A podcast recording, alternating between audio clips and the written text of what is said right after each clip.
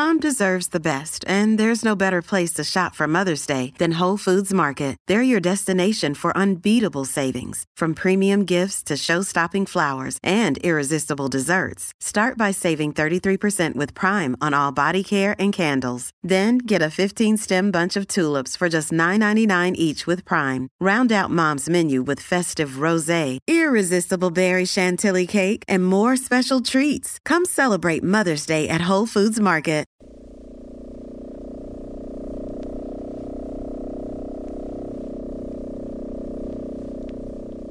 El eficiente técnico de bata blanca apagó la extraña máquina.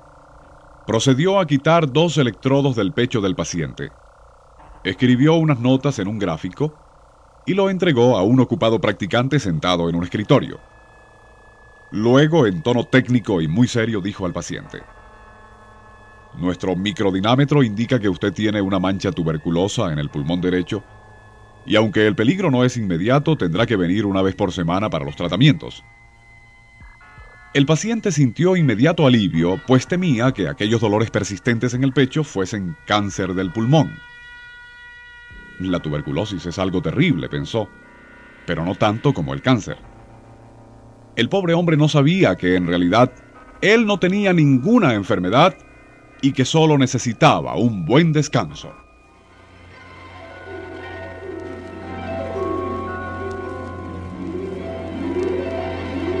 Nuestro insólito universo.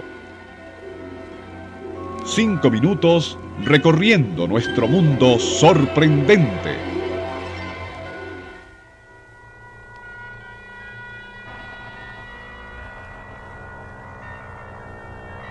El señor a quien examinó el técnico no era sino uno de los miles de norteamericanos que cada año se gastan la suma de mil millones de dólares en medicinas, tratamientos, dietas y aparatos que son completamente inútil y lo que es más grave, fraudulentos. El famoso microdinámetro en realidad no sirve para nada. Es de apariencia muy técnica e impresionante, con muchos cuadrantes e indicadores, y hace un ruido muy profesional, pero para los efectos de diagnóstico y curación de cualquier enfermedad, es tan efectivo como podría serlo una engrapadora de oficina. Como los americanos, además de ser gente a las cuales fascina un aparato técnico, algunos son ingenuos, caen víctimas de una gran variedad de ingeniosos aparatos que, aunque no sirven para nada, son obras maestras de diseño engañoso y falsa apariencia. Por ejemplo, hay un instrumento raro que se llama aplicador Serret, que consiste en dos esferas parecidas a unas bolas de billar están llenas de un misterioso líquido, el cual, al rotarse dichas bolas, irradia una fuerza molecular que cura cualquier enfermedad.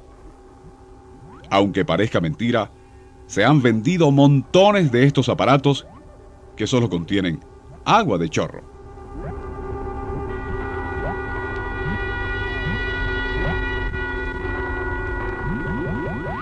Hay otro hermoso aparato digno de una exposición de arte pop que consiste en un enorme anillo forrado en elegante plástico, con sus cables y una caja de controles con muchas manivelas.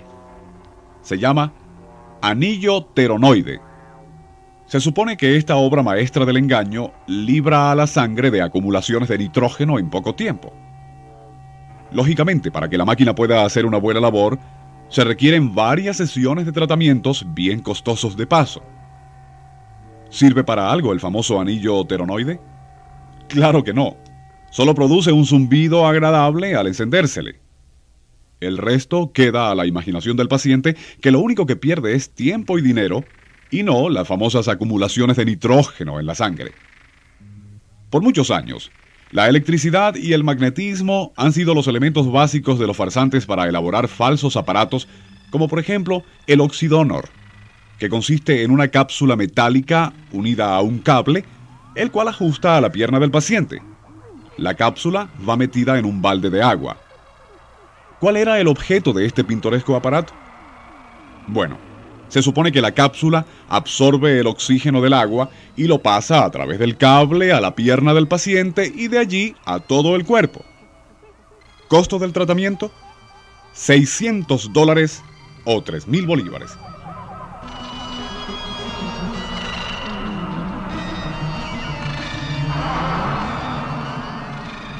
La era atómica, como es natural, ha dado a los farsantes y curanderos nuevas armas para el engaño.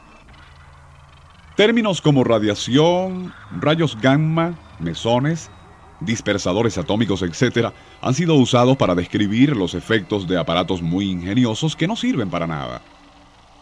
Uno que merece un premio por lo barato y a la vez por lo productivo que fue para su inventor, es simplemente una rueda de concreto común y corriente, con una serie de huequitos que están distribuidos por la superficie.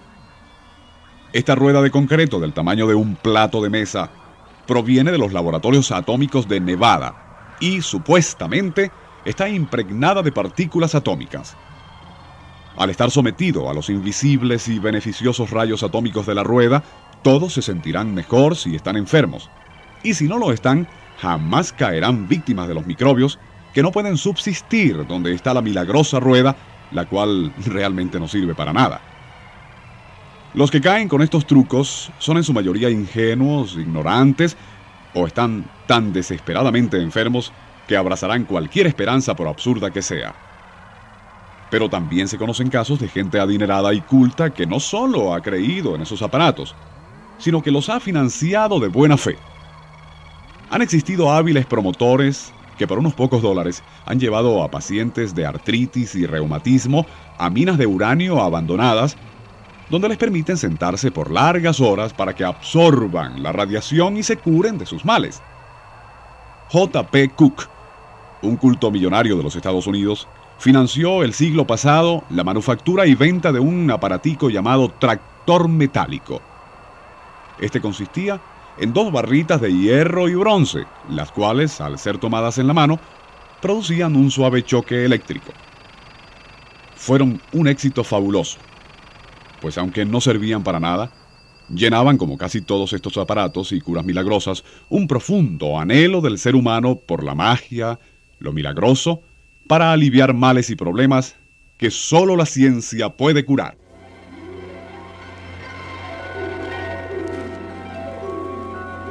Nuestro insólito universo.